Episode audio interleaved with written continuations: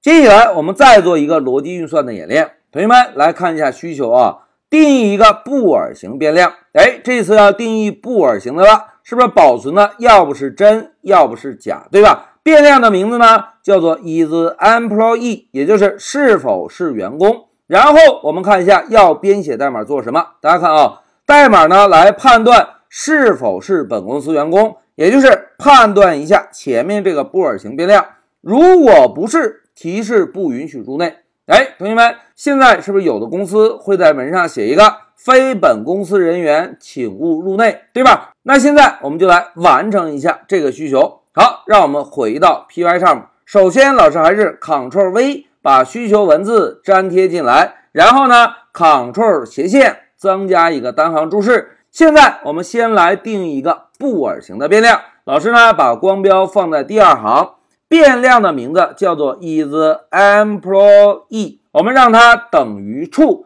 表示现在我们是一个公司的员工。然后接下来看下面的要求啊，如果不是，提示不允许入内。哎，同学们看。如果不是表示什么？是不是表示上面这个布尔型变量不成立？不成立的时候，我们才提示不允许入内，对吧？那现在老师啊，就在下面写一个判断语句。首先写一个 if，然后呢，不是，我们是不是应该用一个 not，对吧？现在在 not 后面，我们跟一个 is employee。好，条件写完了，我们同样跟上一个重要的冒号。现在老师回车。回车之后呢，我们同样用 print 函数来做一个输出，非本公司人员请勿入内。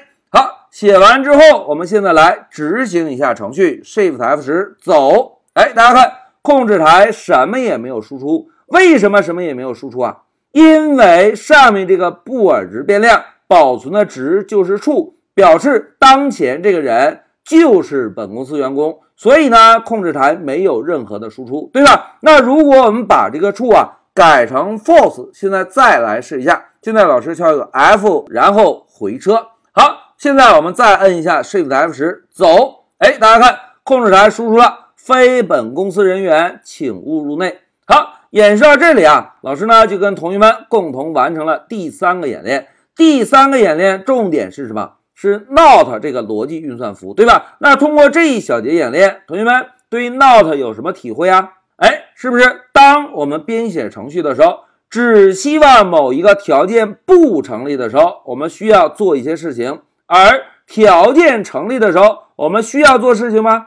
哎，并不需要做事情，对吧？一般在这个时候啊，才会使用到 not 这个运算符。那现在老师在下方增加一个注释啊，在。开发中啊，通常希望某个条件不满足时，执行一些代码可以使用 not 这个逻辑运算符。另外呢，还有一种情况啊，老师再写一下。另外啊，如果需要拼接复杂的逻辑计算条件，同样也。有可能使用的 not，哎，这个就是我们在开发中使用的 not 这个逻辑运算符的两个应用场景。一个呢，就是只希望在条件不满足时执行代码，而条件满足时不做任何事情，这个时候可以使用 not。或者呢，我们需要拼接复杂的逻辑条件，也有可能会使用到 not。